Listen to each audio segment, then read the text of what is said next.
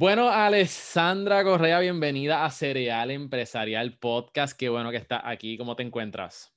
Me encuentro súper bien y, agradecida de que me des esta oportunidad de tener un, un ratito para conversar. Mira, Alessandra, ¿desde cuándo nosotros estamos tratando de coordinar esta entrevista? La primera vez que te hice el acercamiento para que estuvieras aquí en Cereal Empresarial fue hace tres años. Y ya yo sé por qué, ¿verdad? Es que no estuviste en ese, en ese entonces, que fue una de las partes más importantes de tu vida. Es que te convertiste en madre. Así, es, me, me, escribiste justo en esas semanas en donde estaba próxima a convertirme en madre y tenía un un inmenso mar de emociones y cosas pasando, así que eh, fue la razón por la que no pudimos conectar, pero qué chévere porque conecto contigo tres años después y no soy la misma Alessandra de aquel momento, creo que puedo aportarte mucho más ahora después de esta faceta de madre.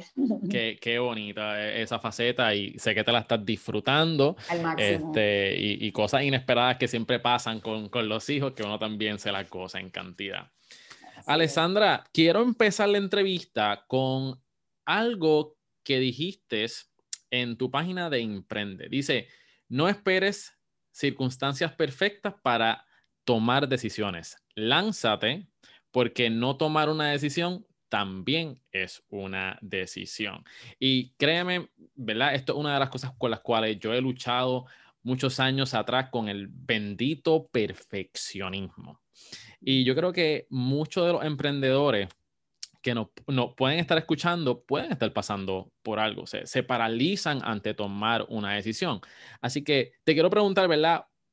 ¿Por qué dijiste eso en el video que lo dijiste? Este, ¿Y tú has batallado con esto o esto es algo que ya tú has superado?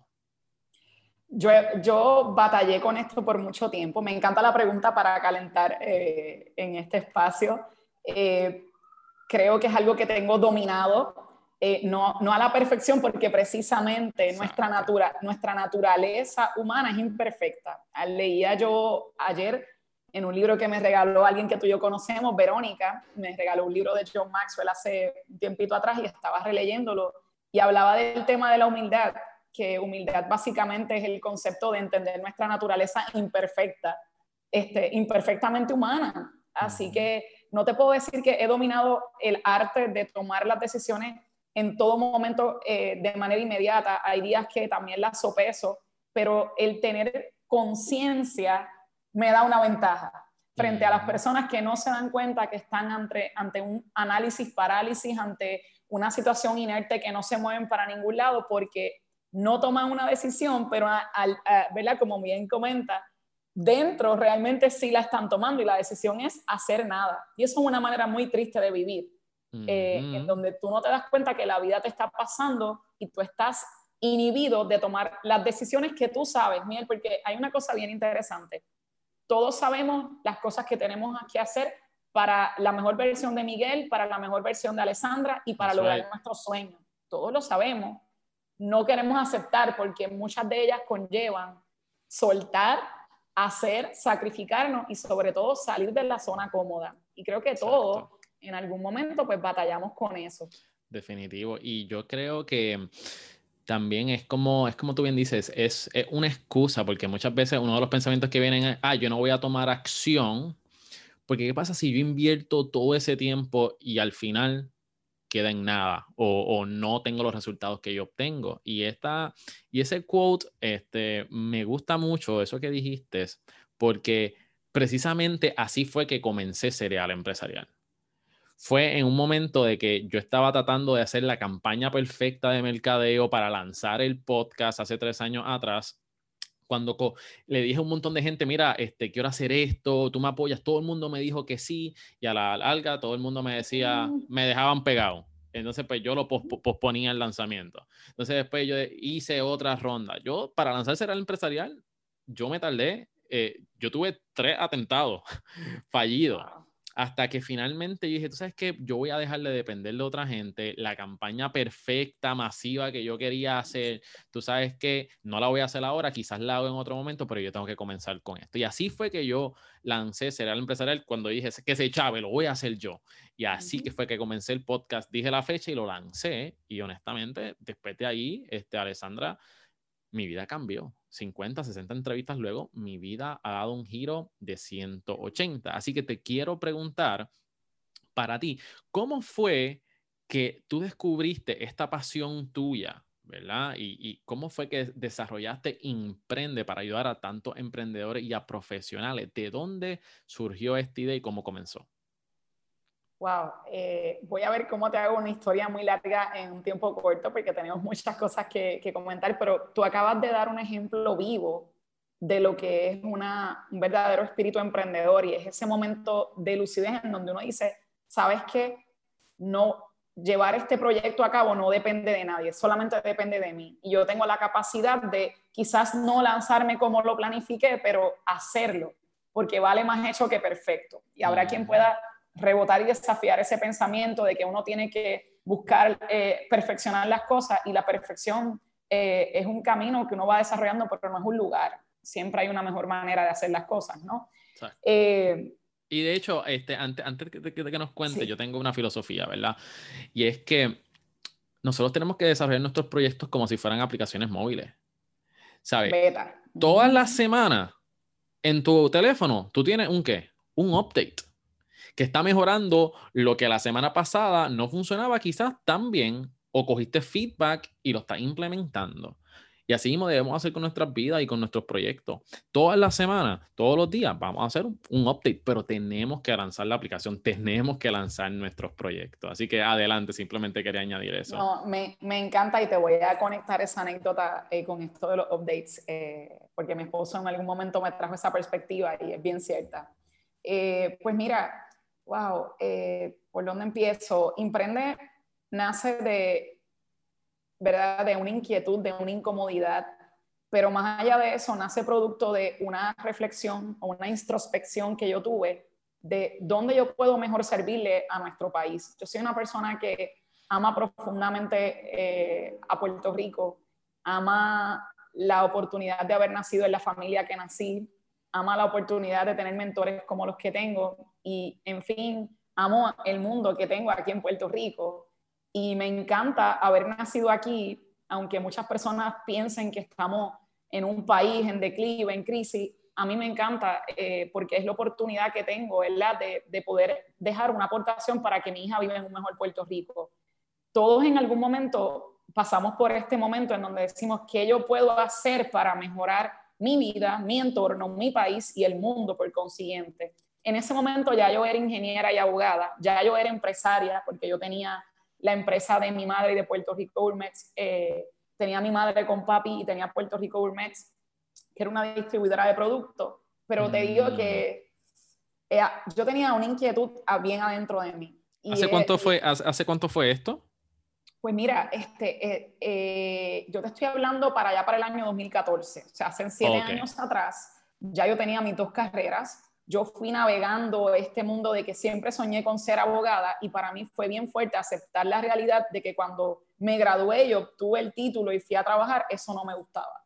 Eh, y no me gustaba no por la, porque a mí me encanta hablar, a mí me encanta litigar, pero yo soy una persona impaciente ante los resultados. Yo no puedo esperar que un tribunal tarde un año para resolverle a un cliente mío una situación que le aqueje en su diario vivir. Y cuando yo me encontré con que esa era la realidad de mi profesión y que yo tenía que llegar a una sala y esperar una hora porque un mes empezara y que los compañeros abogados llegaban tarde y empezar a darme cuenta de, de cómo era la vida, la vida real de un abogado, que yo dependo de un sistema que desde mi punto de vista no era funcional yo me frustré y yo dije, yo no, yo no le voy a poder crear a Puerto Rico el impacto que yo quiero siendo abogada.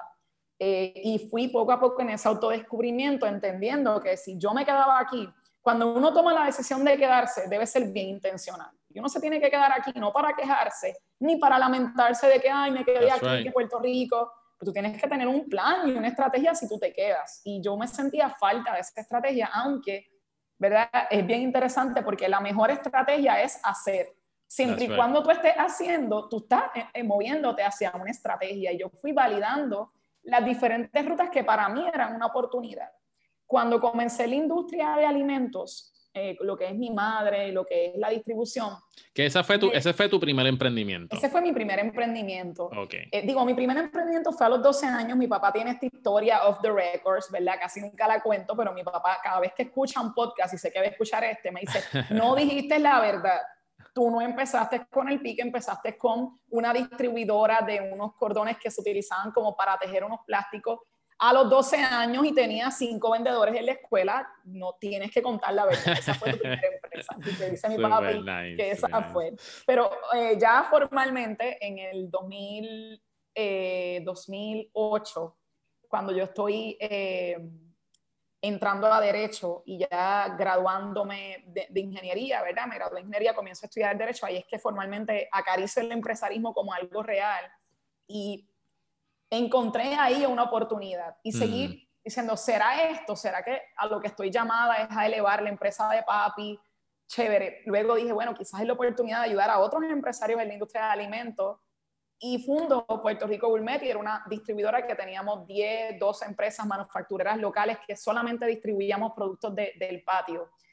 y todavía con esa segunda empresa, Miguel, había algo que no me cuadraba todo el mundo me decía, pero ¿qué es lo que te ocurre? Y es que yo siento que hay algo que no me cuadra. ¿Por qué? Porque para uno crear un impacto, ¿verdad? En la industria de alimentos, y esto lo habla cada rato con, con amigos y colegas de la industria, le digo, mira, tú dependes de un comprador. Tú puedes estar un año presentándole a un comprador un producto y en el momento de la compra, al comprador lo saca.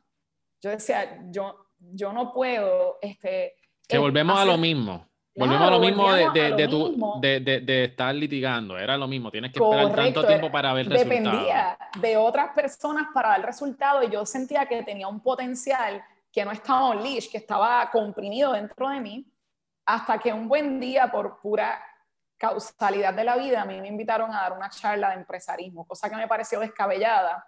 Eh, Diana Colón, que es una amiga eh, de la Universidad Ana Geméndez, un día cualquiera me escribió, mira, eh, me encanta que seas abogada y vendas pique, creo que este, me encantaría que le compartas a mis estudiantes. Yo dije, yo dar una charla, pero si apenas yo estoy empezando con el mm. empresarismo, ¿qué tengo que decir yo, verdad? Y, un poco no pecar de eso de que hoy día todo el mundo es experto, cuando en realidad tú estás empezando, ¿verdad? Eh, yo como que soy un poco eh, reservada para eso, pero ella me dijo, no, pero es que es una charla de motivación tranquila ese día marcó un hito en mi vida porque cuando yo tuve la oportunidad de empoderar a otras personas, descubrí que para eso yo vine a este mundo. Yo dije, yo ya entendí todo. Fui allá a ingeniería para estructurar, para conocer a mi esposo, para eh, hacer muchas cosas desde la ingeniería, para tener una mente ingenieril. Estudié derecho para perfeccionar el arte de escribir y de hablar y ahora acabo de descubrir para qué voy a utilizar todas esas herramientas. Así que eso fue eh, para allá, diría 2000, eso fue justo antes de, de, fundar, todavía estaba ya, antes de fundar mi madre, eso fue 2012 por allá. Y desde entonces, Miguel, para resumirte, he estado evolucionando hacia perfeccionar ese descubrimiento que hice, que estoy aquí para poder ser un puente de oportunidades para otro y que no se trata de lo que yo logre, sino de lo que yo pueda hacer que otros logren a través de lo que yo logre, ¿verdad? Suena como redundante, pero es más allá de eso, es en lo que yo me convierto para apoyar a otros a convertirse en lo que ellos quieren. ¿no? muchas veces, me, me, encanta tu historia, porque muchas veces nosotros estamos en ciertas etapas de nuestra vida que no entendemos por qué estamos pasando por lo que estamos pasando no, no sabemos quizá hacia dónde nos dirigimos, pero sabemos que hay algo dentro de nosotros que nos está pidiendo más de nosotros. Y como tú bien dices, tú cuando estabas estudiando, ¿verdad? Eh, eh, para, para ser abogada, estabas ahí, llegaste a ejercer tu carrera, pero como que eso no era. Pero tienes e, e, e, esas herramientas, las tienes ya a tu disposición. Después con la, con la primera empresa que tuviste, ¿verdad?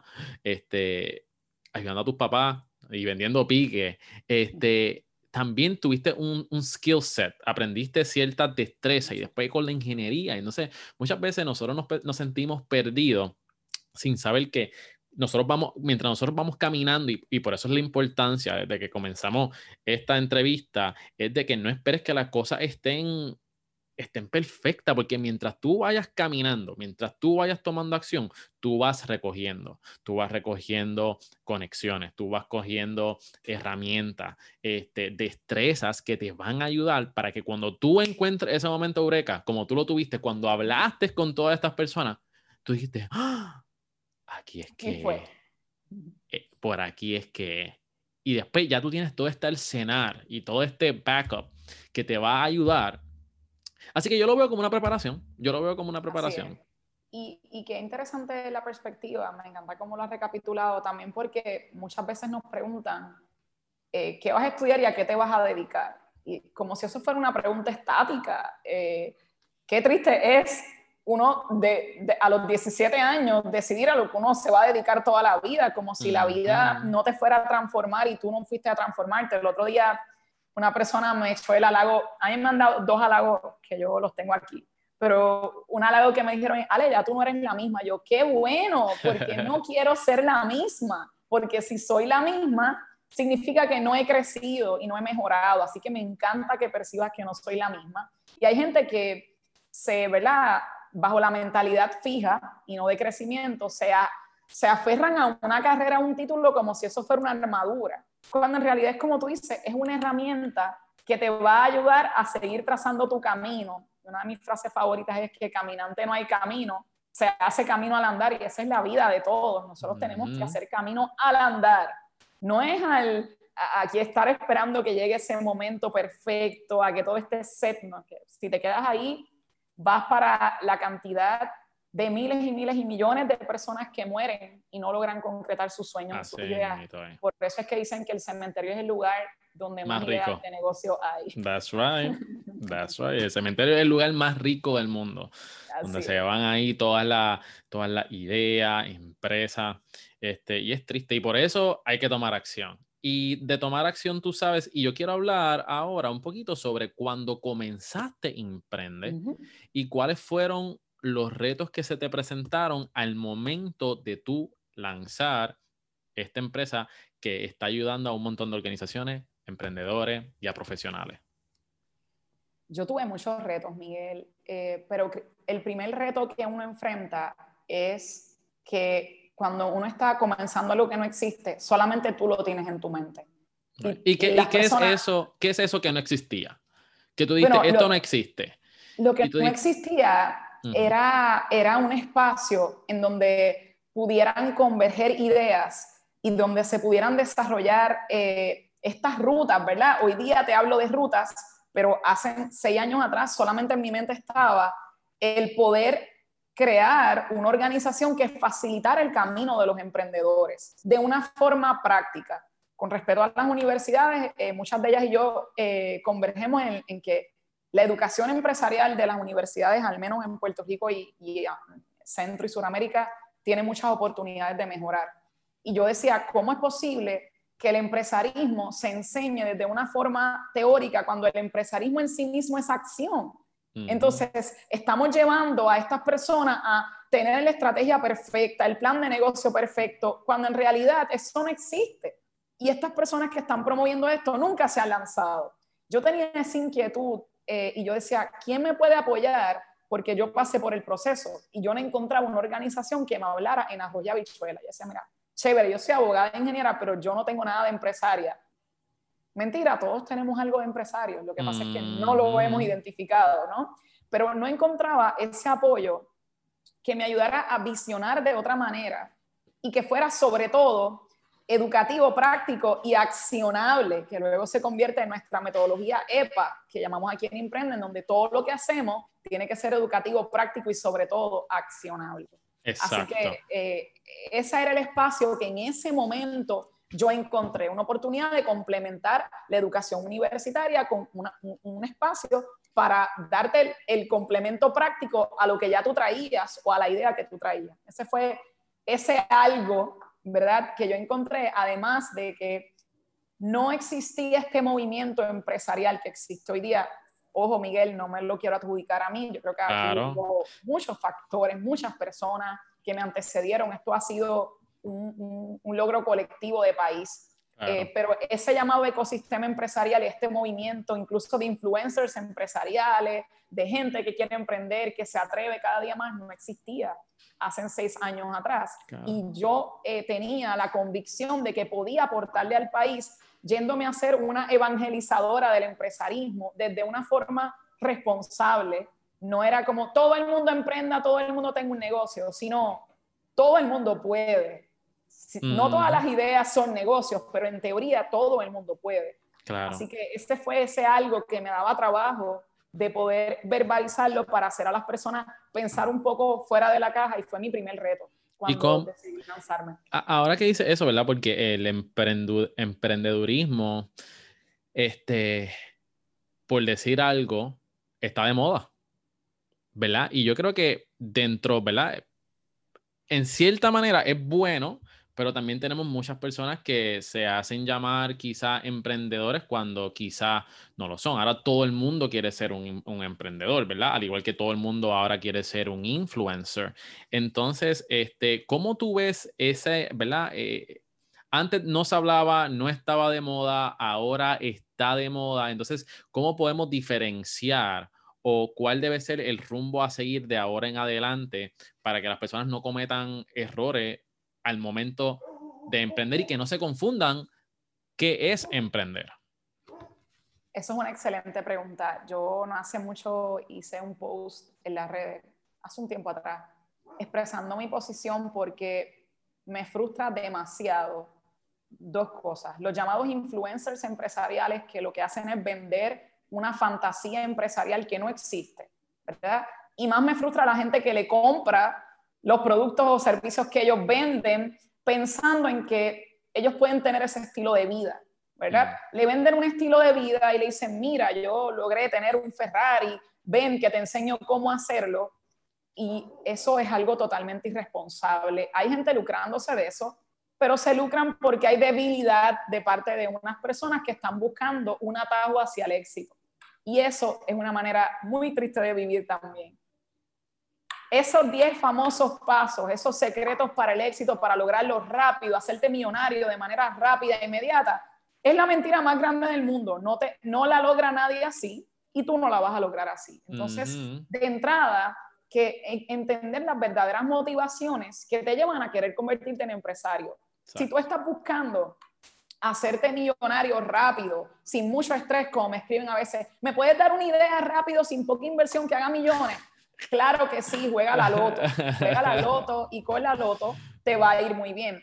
Yo lo que creo, Miguel, no, no sé si el empresarismo en sí está de moda. El verdadero empresarismo no está de moda. Lo que está de moda es eh, eh, la facilidad o lo atractivo que parece ser el mundo de los mm, empresarios, mm. la vida de los empresarios que solamente algunos colegas se, dedican a enseñarlo el lado bonito y no hablan de la realidad empresarial, de lo duro que es este mundo y de lo que dejamos de hacer también los empresarios por lograr un sueño y por lograr que otros lo, ¿verdad? logren también su sueño. Así que yo te diría que aquellas personas que nos escuchan, que están en busca de realizar un sueño empresarial, yo les diría de entrada que todo es posible, pero que aprendamos a separar la paja del grano, como decía mi abuelo no todas las ideas de negocio son un negocio o pueden convertirse en un negocio, Miguel. Y eso parece sencillo, pero te puedo decir que el 99% de las personas allá afuera piensan que con una idea de negocio pueden hacer un negocio. Una idea es eso, una idea. Ahora, una oportunidad de negocio requiere que tú valides si esa idea es realmente una solución a un problema que hay un grupo de personas dispuestas a pagar por ella y que ese pago te puede permitir a ti desarrollar la solución. Eso ya se llama validación de una idea. Esa parte es el paso que salta a todo el mundo en donde de una idea, Alessandra, buenos días, tengo una idea para ver cómo saco los permisos. Los permisos. Te falta en el camino 25 pasos antes de los permisos. Alexandra, buenos días. Tengo unidad de negocio para ver quién me puede dar financiamiento. Financiamiento. Y esa idea está más cruda que, la palabra. ya, ya brincaste 50 pasos, ya brincaste 50 pasos. Claro, pero es realmente, Miguel, ese es el gran reto que estamos enfrentando ahora. que el hecho de hacerlo accesible, de visibilizar que la ruta empresarial está accesible ahí, ¿verdad? Al igual que la ruta profesional, que es una opción, no significa que es más fácil y que es para todo el mundo, porque al igual que no todos estamos llamados a ser doctores y abogados o ingenieros, no todos estamos llamados a ser empresarios, porque el empresarismo es una profesión al final del día. Yo, que es un poco esa mi perspectiva. Yo empecé a emprender en el 2012. Y, una de las, y voy a ser bien sincero con todo el mundo aquí, una de las razones principales, y estaba bien arriba, por la cual yo decidí emprender es para no levantarme temprano. Eso, eso fue una de las razones y estaba bien arriba. Obviamente me gustaba y todo lo demás, pero esa fue eh, hace siete años, no, hace cuánto, este, uff, para el añito, este, nueve años, yo esa fue una de las razones top, porque no me quería levantar temprano. Ahora, es, como tú dices, muchas veces te pintan lo bonito, el lifestyle, pero no te enseñan lo crudo, los lo esfuerzos y los sacrificios que tienes que hacer. Así que inicialmente, pues sí, no me levanté temprano, pero llegó un punto que yo tuve que levantarme temprano y tenía que levantarme temprano. Y, y te voy a ser bien sincero, me empezó a gustar me empezó a gustar porque yo mismo me lo imponía y no era otra persona. Así que yo creo que era más bien que no me gustaba que otra persona eh, dictara mi horario, ¿verdad? Este, y no me gustaba tener mi, ¿verdad? un jefe encima de mí, pero lo que viene a la, ¿verdad? A la postre y a la larga, te das cuenta de que tú siempre vas a tener gente que va a estar dictándote qué es lo que tú vas a hacer y, y, y, y tus horarios, tus clientes, tu equipo de trabajo y tú tienes que organizarte para poder hacer todo esto.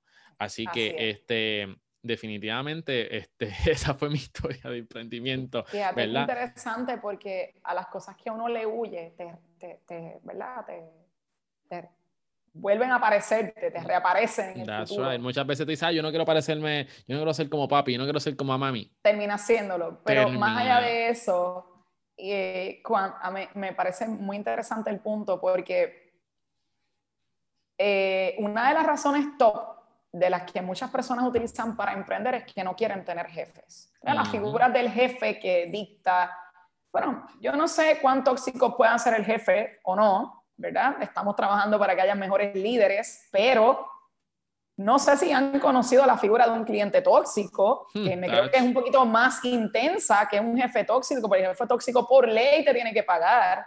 Pero ¿qué tal que un cliente tóxico no te paga y tienes que ir a un tribunal a cobrarle? Así que es entender, yo me creo que el empresarismo no debe ser un refugio para los problemas ni para los atajos de nadie. El empresarismo es una carrera y hay que tomárnosla bien en serio y no podemos ir a la huida, Miguel, porque a eso que le huyes te va a reaparecer en creces durante cualquier etapa de tu vida. Exactamente. Y hablando sobre este empresas y patrones, ¿verdad? Tú tienes un equipo dentro de Imprende. By the way, eh, si no han visto las páginas de Imprende, quiero primero que todo reconocerlos porque tienen una página web súper hermosa. Me gusta mucho el branding de ustedes. Si no han visto la página de Imprende, pueden entrar a imprende.com y también chequense eh, la página de Imprende en Instagram. También están haciendo una labor súper increíble con todas las cosas, ¿verdad? Este, tienen un branding, me gusta el branding de ustedes, los tengo que reconocer. Y los tips que dan siempre son cortos, precisos, pero llenos de mucha información. Así que exhorto a todo el mundo que vaya. Gracias. Ahí todo el crédito para el equipo, definitivamente. Ahora vamos a hablar sobre un poquito sobre Imprende como empresa, ¿ok?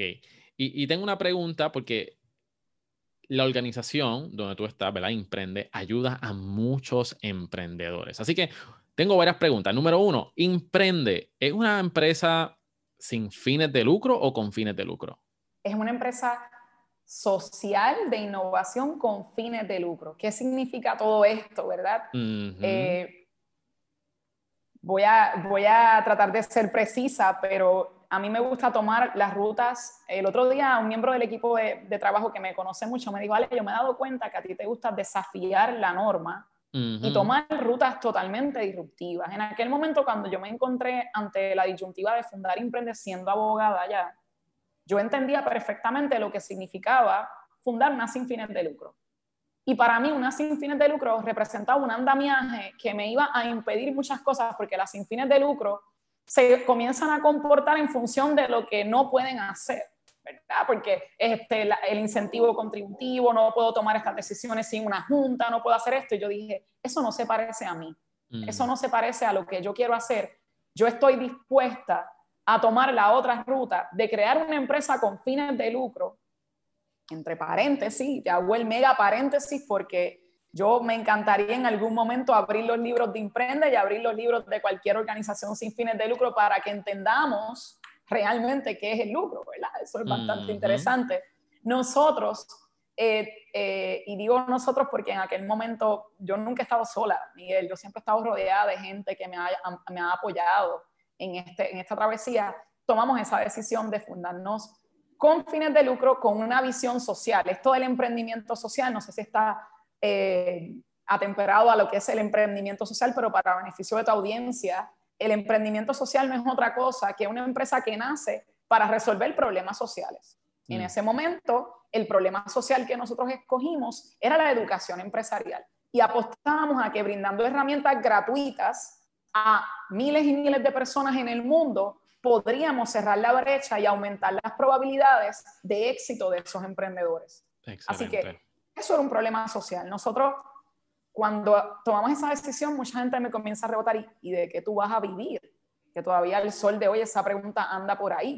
Exacto, porque, porque esa, esa va a ser mi próxima pregunta. So, número uno, quiero, quiero darle para atrás un poquito porque eh, te pregunto, porque yo sé que Imprende ofrece muchas herramientas gratuitas. Entonces, cuando algo así pasa, pues lo, primero que uno piensa, ah, pues debe ser una organización, una organización sin fines de lucro. Eso, fue lo eso fue lo primero que yo pensé. Pero entonces me remonto una vez en una clase cuando estaba en la universidad, que una profesora, no me acuerdo cuál era la clase, pero me acuerdo que dijo, ¿ustedes creen que esta universidad era una universidad privada? es con fines y sin fines o sin fines de lucro. Y todo el mundo dijo con fines de lucro, porque yo pienso si es privado, pues tiene que ser que con fines de lucro. Y ella dijo, no, esta universidad es privada sin fines de lucro. Y todo el mundo estaba como que, ¿what?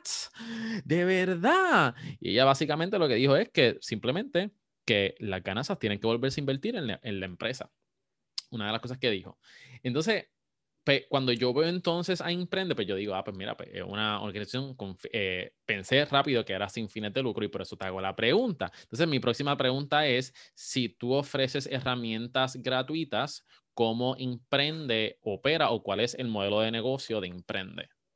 Pues mira, es bien, es bien interesante. Eh, porque ha sido un modelo evolutivo, ¿verdad? Todavía sigue evolucionando ha sido bien retante. En muchas ocasiones, Miguel, muchos mentores, muchas personas allegadas me han dicho, tienes que cobrar por lo que haces. O sea, detente ya esta filosofía tuya. Ya todo el mundo entiende que tú no te quieres hacer millonaria de ello, pero tienes que cobrar. Hay personas que llegan, es que yo estoy dispuesto a pagar. Sin embargo, como te dije ahorita, a mí me gusta desafiar las circunstancias. Eh, cobrar por servicios nos convertiría en una más, una compañía de estas de consultoría que le vende servicios a los emprendedores. Pero, óyeme, qué difícil es para un emprendedor pagar esas compañías de consultoría cuando apenas lo que están es dándole alas a sus sueños. Yo digo, yo creo que yo puedo hacer algo mejor en este mundo y quiero ser recordada así.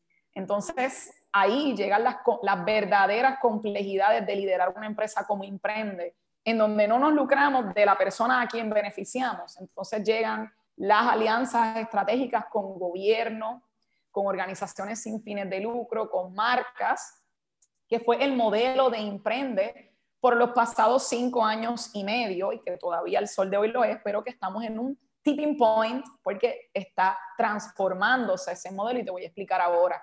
Por los ah, pasados años, nuestro modelo era digamos, Miguel tiene una organización sin fines de lucro, tiene un donante que le dio 100 mil dólares, él está solo, él no tiene un equipo de trabajo, emprende y Miguel conectan porque Miguel tiene como objetivo desarrollo económico. Emprende, le desarrolla un programa, se lo ejecuta, Miguel aporta el dinero y juntos creamos un impacto gratuito a una comunidad determinada. De esa forma es que nosotros operamos.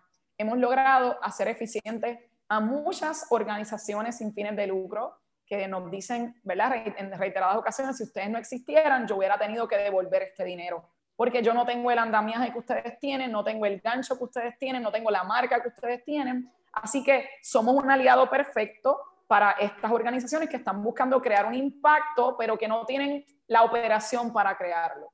Contratar una operación sería algo descabellado y no tienen tiempo porque tienen un donante al cual se comprometieron, ¿verdad? Y muchas veces no es un donante, muchas veces es el gobierno federal que tiene reglas y que tiene mm, timelines y mm. deadlines que si tú no utilizas los fondos en X tiempo los tienes que devolver. Así que a mí me enorgullece saber que hemos salvado unas cuantas de esas devoluciones para impactar de manera gratuita. Es una fórmula ganadora. Y de esa misma forma, pues con gobierno, organizaciones también privadas, por ejemplo, First Man, ¿verdad? Y pues no seguir mencionando marcas, pero muchas marcas privadas que con su responsabilidad social nos utilizan para crear ese impacto. Ellos ganan, nosotros ganamos, los empresarios ganan, nadie les cobra por el servicio. Así que ese es el modelo actual. Excelente. nos permite subsistir. Excelente. ¿Qué es lo que te tiene emocionada próximamente con Imprende? Ay, Dios mío, esta pregunta es demasiado eh, profunda. Yo estoy demasiado emocionada con el futuro de Imprende porque estamos en un momento de transformación y ese momento cuando tú vas al gimnasio, ¿verdad? Y tú estás levantando pesas y te, y te pesa y te duele y tienes el dolorcito al otro día del post-entrenamiento, pero sabes que es cuestión de tiempo de que tú veas los resultados, ahí es que estamos. Me emociona demasiado la evolución de la organización, que ya no solamente tiene la capacidad de impactar a personas interesadas en emprender su negocio, sino también a desarrollar a profesionales y a talento. Esa evolución de la organización con lo que es nuestra plataforma Talento Inc., que ya comenzó el programa, termina hoy casualmente el programa, ver cómo desde Puerto Rico logramos impactar a el mundo entero de forma gratuita, como personas en sus hogares, Miguel, es preciso ver a madres con sus hijos, buscando herramientas para potenciarse, personas de escasos recursos en remotos lugares de Latinoamérica, en donde no tendrían la oportunidad, ni siquiera tienen vehículos, nos lo describen así, para llegar a un lugar. Y nosotros ser ese puente que desde el hogar desde Puerto Rico, desde nuestra casa aquí en Imprende, podamos llegar a los hogares de miles de personas de forma gratuita y aumentar las posibilidades de ellos alcanzar sus metas, me tiene muy emocionada. Pero lo más que me emociona es el efecto multiplicador que quienes le están dando vida a este proyecto también se están potenciando y es el equipo eh, de Imprende, que son unos grandes profesionales. Yo vivo eh, enamorada de ellos, vivo orgullosa de ellos y de verdad que vivo para servirles a ellos eh, porque me inspiran infinitamente. ¿Cuál es el programa que, que mencionaste? E, ese, ese programa, que termina hoy. Talento In concluye hoy. ¿Y de qué un trata? Programa de desarrollo profesional. Este, la mm. problemática social que estamos atemperando es la brecha entre la oferta y la demanda, ¿verdad? Hay una serie de talentos bien preparados, pero que no conocen cuáles son las verdaderas destrezas que está demandando el mercado laboral. Aquí quien dicta lo que se necesita es, las empresas. Las empresas que contratan tienen una demanda de ciertos perfiles que definitivamente las universidades no están conectadas a esa demanda y seguimos graduando profesionales a lo mejor un marketer, un merca, ¿verdad? una persona de mercadeo, pero que carece de unas destrezas esenciales como son liderazgo, manejo de tiempo, trabajo en equipo, inteligencia emocional. Y nosotros hemos construido toda esta plataforma para ir cerrando esa brecha en donde a Miguel Talento, por ejemplo, lo potenciamos de manera gratuita para que tengas estas otras destrezas y aumenten tus probabilidades de conectar con una oportunidad laboral que sea la que tú aspiras. De otro lado, tenemos a todo el mercado laboral pendiente al talento in que sale de Imprende porque tiene unas destrezas que no están eh, por ahí, ¿verdad? Y que estamos creando una plataforma, un talento in, que ese in significa emprendedor, innovador, insaciable, tiene muchas connotaciones, así que estaremos listos para darle no solamente a Puerto Rico, sino a muchos países de Latinoamérica una solución a esa frustración que tienen de no encuentro el talento, llegan gente preparada, pero no pueden, ¿verdad? Ese cómo yo aplico el conocimiento son las destrezas esenciales que estamos enseñando aquí, estamos eh, dando en Imprende de forma gratuita, ya se registraron cientos de personas en la primera edición y ahora en agosto vamos a multiplicar ese impacto. Qué bueno, qué bueno. Mi gente, si quieren más información, asegúrense de entrar a emprende.com. Y hablando sobre destrezas, ¿cuál tú crees que ha sido la destreza que tú, Alessandra, has tenido para poder conectar con la empresa y crear revenue en Emprende? ¿Cuál tú crees que es esa destreza que te ha ayudado a conectar con estas personas y con estas empresas? Pues mira, la destreza que yo te puedo decir sin duda es la destreza de liderazgo. Cuando uno tiene liderazgo, uno puede primero liderarse, liderar un equipo y atraer oportunidades porque están basadas en la credibilidad. Cuando uno es un líder real, eh, las personas pueden percibir eh, el por qué tú estás aquí, quieren apoyarte en tu gesta nuestros aliados, entiéndase gobierno, en marcas, en, organizaciones sin fines de lucro, creen en Alessandra la líder y yo se los agradezco inmensamente. Este título de líder no me lo auto otorgué, me lo he tenido que ganar, ¿verdad? Eh, porque no, no es meramente ser la dueña de la empresa lo que te brinda respeto ni credibilidad. Tú de verdad tienes que trabajar por ganarte eso. No te lo brinda el título te lo brindan tus acciones. Y yo te diría, Miguel, sin duda, que nuestros aliados confían en mí, confían en el impacto, confían en el equipo y eso nos ha permitido construir relaciones basadas en confianza. Son las relaciones más sólidas del mundo, en donde podemos crecer infinitamente y que ven ellos que ese resultado que se les prometió, no solamente lo cumplimos, lo sobrepasamos de manera desprendida. Y esa ha sido eh, ¿verdad? Eh, la destreza que he seguido perfeccionando, te digo que es la única destreza que intencionalmente estudio todos los días media hora. Yo leo todos los días de liderazgo, media hora para seguir potenciando esa líder que está en mí. Que, Alessandra, ¿qué haces para relajarte, verdad? Porque me imagino que, que llevando a cabo toda esta, todas estas tareas, liderando al equipo de trabajo, trabajando con tantas marcas y clientes, ¿Qué tú haces para relajarte? Mira, yo eh, hago muchas cosas para relajarme. Yo creo que la gente tiene una falsa idea de lo que es mi vida. Mi vida es mucho más eh, relajada de lo que parece, pero es porque yo he decidido que sea así. Mm. Yo me levanto en la mañana, yo tengo una hora de ejercicio, de meditación, de lectura intencional. Los fines de semana eh, yo comparto con mi familia, yo busco mucha naturaleza, yo soy bien intencional buscando espacios de naturaleza y reconexión. En el día a día de mi empresa, aunque hay momentos estresantes, para mí el equipo, el irme a tomar un café, son espacios de recargarme con ellos, porque uno está viendo la ilusión de los jóvenes, uno está leyendo el resultado, la misión que tú estableciste que se está concretando. Este, y eso para mí son áreas de recarga. Me creo que tengo un grupo de amistades y de familia increíble y en la lectura, Miguel, encuentro mucha relajación. Así que tengo todos esos espacios intencionales. A la gente que, que, está cerca aquí de Imprende sabe que me ven porque me paso en un coffee shop que se llama Morena, aquí cerquita, y me relajo todos los días ahí con mi cafecito. Así que encuentro muchos espacios de relajación y buscar este balance. Qué nítido. Gracias por compartir eso con nosotros. Alessandra, ahora vamos para la sección de la O, donde tienes que escoger entre esto o lo otro bien rápido. ¿Estás lista? Ok, estoy lista. Ok. Más importante en una pareja, inteligente o gracioso? Inteligente. ¿Dinero o tiempo libre? Tiempo libre. ¿Ahorrar o invertir? Invertir. ¿Pizza o pasta? Ninguna, pero si tuviera que escoger pasta. ¿Hamburgers o tacos? Tacos. ¿Honestidad o los sentimientos de la otra persona? honestidad. El papel de toilet, ¿cómo lo instalas? ¿Por al frente o por atrás? Eh, eh, por el frente.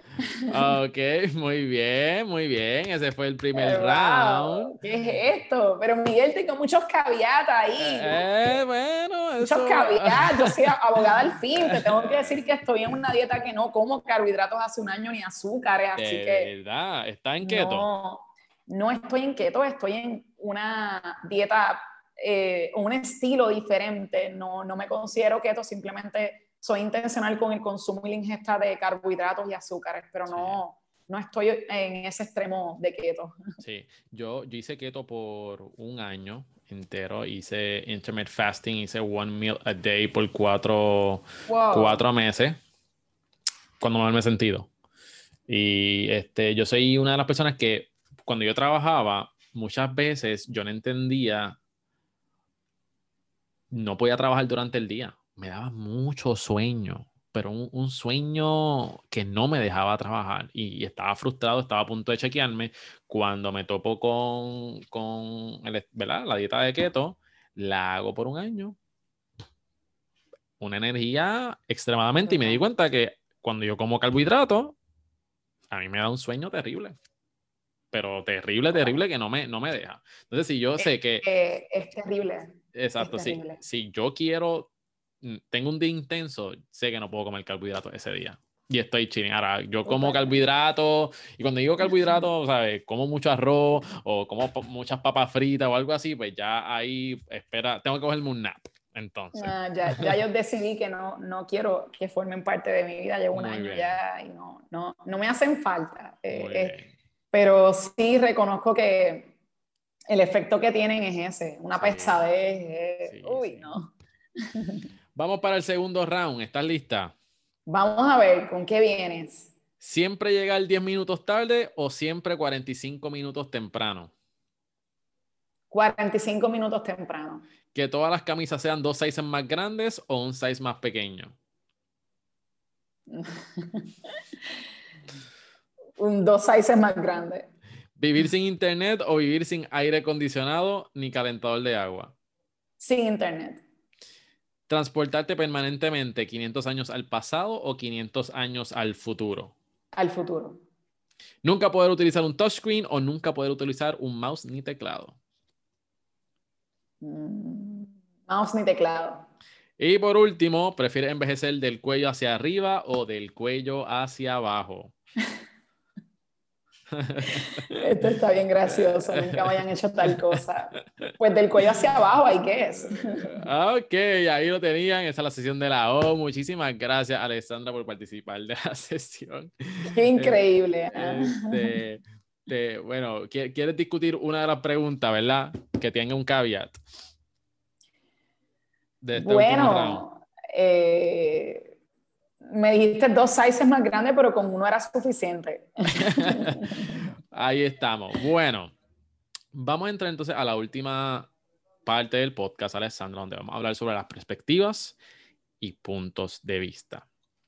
Vamos a empezar con la primera, ¿qué tú entiendes o cuál tú entiendes que es la mentalidad correcta o vital para prosperar? La mentalidad de crecimiento, donde uno es un eterno estudiante de la vida, uno tiene la oportunidad de aprender de los niños y de las personas mayores y nunca, nunca, nunca creernos expertos. La palabra experta eh, va en contra de nosotros. Si otra persona nos quiere decir experto en algo, que no lo digan, pero nosotros al automáticamente autodenominarnos expertos, detenemos nuestro crecimiento. Mm. Siempre hay que seguir eh, aprendiendo, siempre hay que estar en esa, esa búsqueda constante del conocimiento. Y, ¿verdad? Ya que eh, esa es la mentalidad que nosotros necesitamos para prosperar, entonces, y una de las partes bien importantes que tú dijiste y mencionaste anteriormente es ser un buen líder. Una buena destreza, ¿verdad? Es ser un buen líder. ¿Cómo nosotros, las personas que nos están escuchando, podemos convertirnos en mejores líderes, Alexandra? Me encanta, tengo bien fresco el tema porque estuve integrándome a Talento en la semana pasada con este. Yo le llamé tres pasos. El primer paso para convertirnos en un grandes líderes es pulir nuestro imán, Miguel nosotros tenemos la oportunidad de como líderes atraer, pero si tu imán no tiene un campo magnético fuerte, tú no atraes nada, ni una mm, mosca. ¿Y mm. cómo tú pules ese imán? Es que el primer paso para liderar es liderarte a ti. Tú tienes que tener la capacidad de liderar tu tiempo, liderar tus hábitos, liderar tus emociones. Y si no lo logras hacer, tú no tienes ninguna oportunidad de influenciar a nadie, porque si tú no atraes, tú no puedes influenciar. Al final del día, liderazgo es nuestra capacidad de influir en la vida de los demás. El segundo paso, hablábamos precisamente de eso, de que ya tú tienes tu campo magnético fuerte, porque ahora mismo te puedo decir que tú irradias un campo magnético fuerte. Miguel denota que trabaja en él y que tiene la capacidad de atraer a alguien para que le cuente cómo él ha logrado esto, ¿no? Ahora, ahí es que viene tu capacidad de atraer a las personas correctas. Mm. si me preguntas cuál ha sido la clave del éxito, haber pulido el imán para que a Emprende llegaran los grandes profesionales los jóvenes que han llegado, que han sido los que han construido la ruta. Así que nuestra capacidad para atraer es importante. Eh, y finalmente, ¿verdad? Y no menos importante, es cómo nosotros logramos que otras personas accionen. Ya los atraes hacia ti, pero no están aquí para quedarte, ahora tienes que empujarlos. El imán tiene dos lados y esta paradoja no es mía, la vi en el internet. César, em, eh, una persona que habla mucho de liderazgo español, hablaba de que cuando tú tienes dos imanes, tú tienes la capacidad de pegarlos y atraerlos, y cuando viras uno al revés, este empuja al otro. Y ese es el liderazgo en esencia. Tú tienes que poder como líder empujar a otros a que sean mejores, a lograr grandes objetivos, a mejorarse ellos, a liderar a otros, porque si no, al final del día, entonces tú eres qué? Un influencer que los atrae y ya. Para tú ser un líder, tú tienes que tener la capacidad de crearle valor a las otras personas y eso es a base de cuánta influencia tú tienes de llevarlos a ellos a un punto B, pero no para tu conveniencia, sino para un beneficio mutuo. Wow, qué poderoso. Gracias por compartir eso. Una charlita de liderazgo. no, no, me encantó. Eso tiene que ser un clip obligado. Mira, Alessandra, este, ¿qué errores han sido los que te han ayudado a echar hacia adelante? Errores. Eh, wow, es una pregunta profunda, no porque no haya cometido errores, es que escoger aquellos que, me han marcado. Mira, yo he cometido muchos errores como líder. Eh, yo soy la líder que soy hoy porque he cometido muchos errores. Eh, he cometido errores de quizás no lanzarme cuando tenía que lanzarme, de, calentar mucho las cosas como te decía al principio. Eh, y también he cometido errores presumiendo que cosas iban a funcionar en un mercado. Te doy un ejemplo. Cuando lanzó Imprende, yo tenía el kit Imprende, y todavía lo tenemos, ¿verdad? Pero yo pensaba que las personas iban a poder adquirirlo y las personas me rebotaban, mira, no funciona, pero necesito algo más. Y quizás yo en mi, en mi ingenuidad pensaba que yo podía impactar el empresarismo desde un libro, desde un kit, ¿verdad? Y para mí, pues, no sé si llamarlo error o una oportunidad de aprendizaje que me permitió entender que la problemática era mucho más robusta y que yo tenía que moverme a crear una plataforma, no era simplemente crear un, kit y ya y venderlo, no, había que hacer mucho más si queríamos crear más impacto. Y creo que eh, esos errores eh, han sido de gran aportación a mi desarrollo. Ah, wow, excelente. Alessandra, ¿cuál ha sido el momento más difícil de tu vida? El momento más difícil de mi vida fue cuando tuve a mi bebé, de verdad, y, esto es un tema bien interesante e intenso para profundizar, pero al igual que muchas mujeres en el mundo entero, sufrí una aguda depresión postparto eh, que me, me tambaleó mi vida por completo. No estaba, primero no planifiqué ser madre, ha sido la cosa menos planificada y más gratificante que me ha llegado, pero los procesos de transformación son dolorosos, no hay manera de, de, despintarle. Y para mí, Isabela fue eso. Ella llegó en un momento en que tenía que llegar, pero yo no lo aceptaba. Yo, la Alessandra egoísta, quería seguir todo el tiempo trabajando, teniendo su tiempo para ella. Y me encontré en, en, mi casa encerrada cuando todo apagó con una bebé de perdida, no podía atender la empresa, no podía, no me sentía yo, me sentía fuera de mí misma. Eh, y me tomó 10 meses poder levantarme para poder sentirme yo nuevamente, pero ni siquiera yo, ahora soy yo plus uno, porque esa es la increíble bendición de levantarse de, de, estos meses, no diría negros, pero grises que tenemos las madres cuando nos convertimos en madres y cuando tenemos la responsabilidad de vivir nuestra vida y de alimentar y cuidar a un ser humano que cualquier cosa le puede costar la vida, ¿verdad? Porque es así de sensitivo es, ¿verdad? Criar a un bebé. Y para mí fue ese momento, Miguel. Wow. Eh, gracias por compartir eso con nosotros, ¿verdad? Porque yo sé que este, no, no me imagino que no pudo haber sido fácil. Y esto es algo que quizás no muchas madres dicen o se atreven a decir.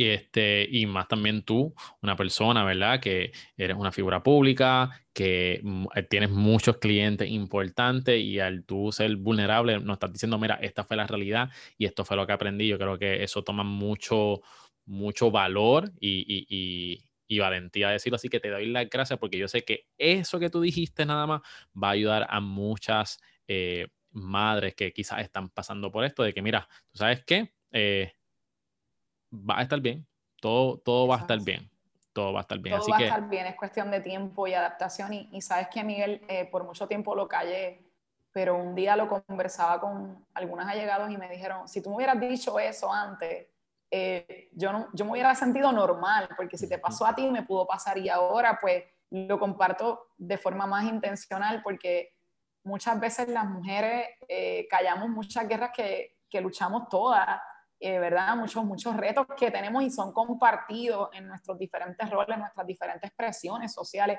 que muchas veces autoimponemos. Y para mí fue ese rol, aun cuando, ¿verdad? Yo misma me retaba a mí, pero ¿por qué te sientes así si tú eres la más emprendedora?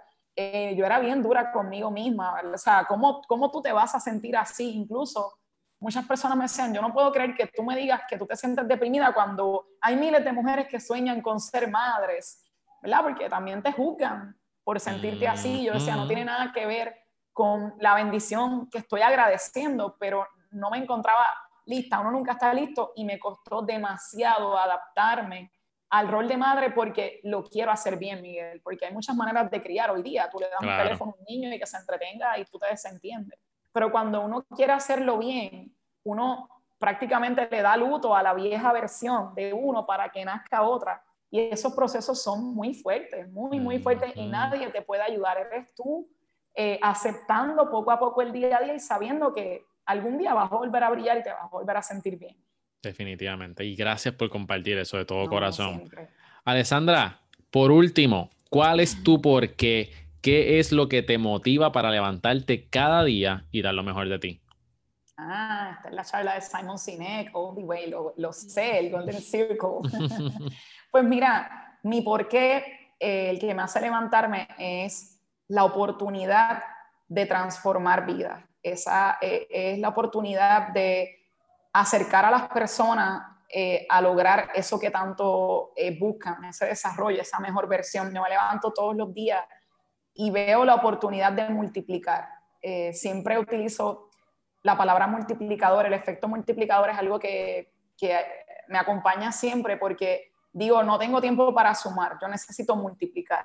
Que si mm. Sofía Girao va a ser la, la, figura de influencia positiva que es hoy día, ¿de qué manera multiplicamos ese impacto a través de nuestra organización? Que si nosotros vamos a apoyar a los empresarios, ¿de qué manera ellos a su vez impactan la vida de su equipo de trabajo y de qué manera nosotros seguimos multiplicando? Yo creo que al final ese efecto multiplicador es mi porqué. Es cómo yo logro multiplicar en un mundo en donde sumar ya no es suficiente. That's right. Y yo creo que todos debemos tener eso como, como por lo menos meta. Porque si, ¿verdad? Si nosotros somos empresarios, para eso nosotros estamos, para multiplicar recursos que tenemos, para ayudar y multiplicar multiplicadamente a las familias a las cuales nosotros le damos trabajo, etcétera, etcétera. Así que muchísimas gracias, Alessandra, por estar aquí en Cereal Empresarial. Y por último, mira, ¿dónde la gente te puede conseguir? Ya, ya esto está pago, ¿sabes? Tira la pauta ahí, entonces. Pues mira, eh, los invito a seguir a Emprende en todas sus redes sociales. De hecho, hablaste mucho de la página de emprende.com y si te gustó, lo aprecio, pero te tengo que decir que la versión, la versión 3.0 se está diseñando y está en esteroides, está increíble, es un equipo trabajando muchísimo. Eh, los invito a seguir a Emprende en Twitter, en LinkedIn, en Instagram, en Facebook, en todas las redes sociales. Tenemos el Emprende Podcast también, que es un espacio cortito, no se han visto los capítulos precisos y concisos donde damos herramientas también de desarrollo empresarial y profesional.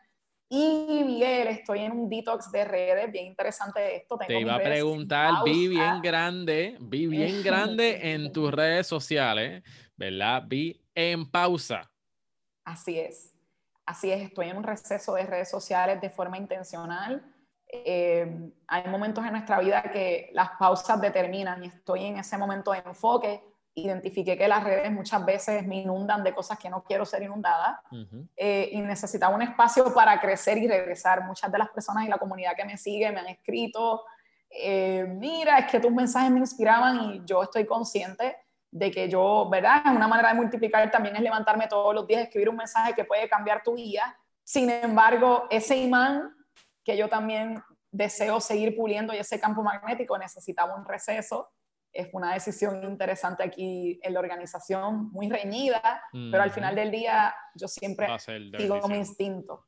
sigo mi instinto, así que estoy de pausa.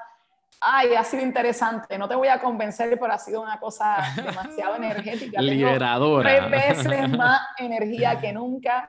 y de igual manera seguimos conectados a través de las redes de Imprende. Qué bueno, exactamente. Y si también quieren esos mensajes motivacionales, también los pueden conseguir en Imprende. También Alessandra está bien envuelta con todo lo que es la organización. Así que asegúrense de visitar todas sus redes sociales, su podcast y su página web. Alessandra, muchísimas gracias por estar aquí con nosotros. Si quieren conocer también un poquito más sobre Alexandra, asegúrense de visitar cerealempresarial.com para más enlaces y vamos a tener unos recursos adicionales de Emprende. Así que, Alessandra, muchísimas gracias. Y cuando vuelva a las redes sociales, te entrevistamos aquí también otra vez. Olvídate de eso. Ok, seguro que sí, te tendré muchas historias. Estoy anotando un diario. Miguel, gracias a ti por la invitación y, definitivamente le hago una invitación a toda tu, tu comunidad para que entre, emprenda y vea de las infinitas maneras que podemos convertirlos en emprendedores de forma desprendida, porque lo único que nos mueve es la oportunidad de que cada uno de nosotros sea su mejor versión. Ahí está, mi gente. Bueno, Alessandra, nos vemos y nos, vemos en la próxima. Chao, cuídate.